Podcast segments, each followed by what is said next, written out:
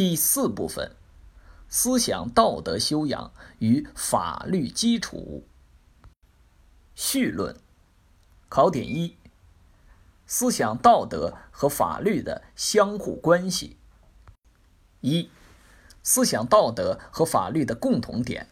思想道德和法律都是调节人们思想行为、协调人际关系、维护社会秩序的重要手段，都是社会上层建筑的重要组成部分，共同服务于一定的经济基础。二、思想道德和法律的不同点，二者在调节领域、调节方式、调节目标等方面发挥的作用和方式存在很大不同。